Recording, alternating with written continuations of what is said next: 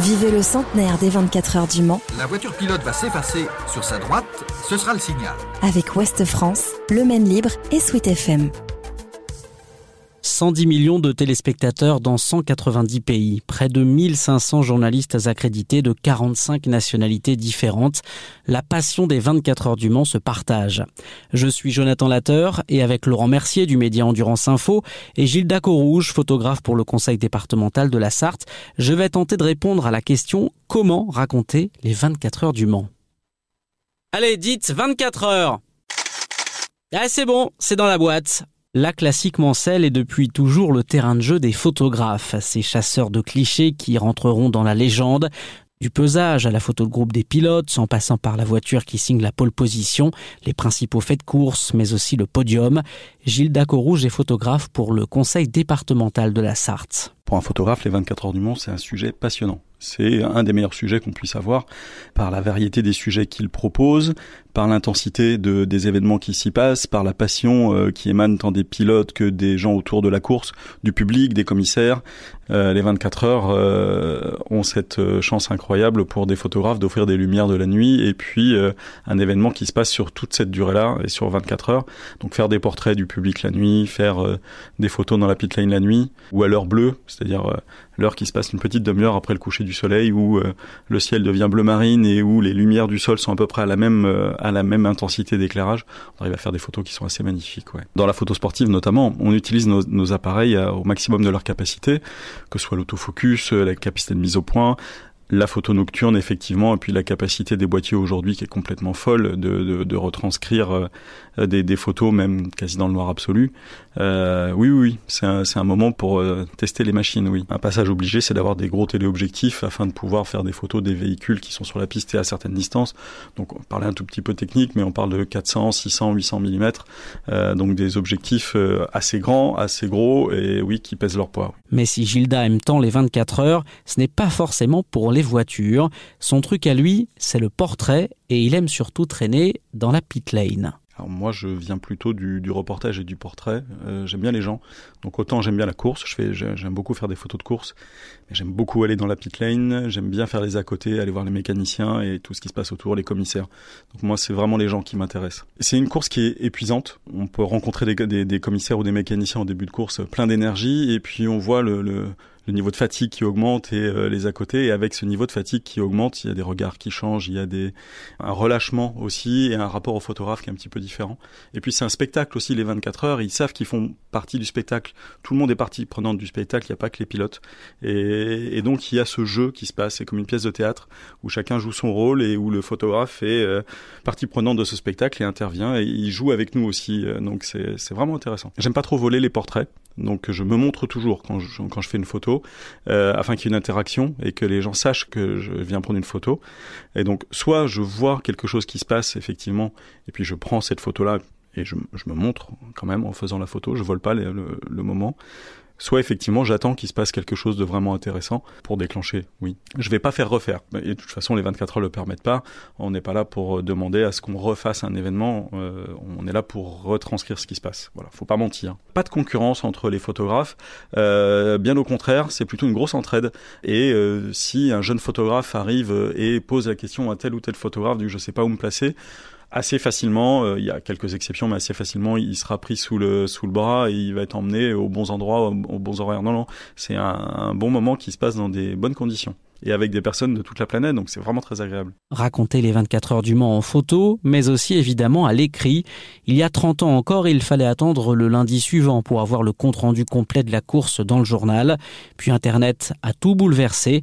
Laurent Mercier est le rédacteur en chef du site spécialisé endurance info média qui propose un live texte minute par minute sans interruption durant l'épreuve Pour être totalement honnête, on s'est euh, posé la question de savoir si un live texte à l'ère d'Internet et à l'ère du consommable tout de suite et aussi à l'ère d'une course qui est diffusée un petit peu partout et notamment même sur la chaîne L'équipe qui est une chaîne quand même grand public et que tout le monde a accès gratuitement.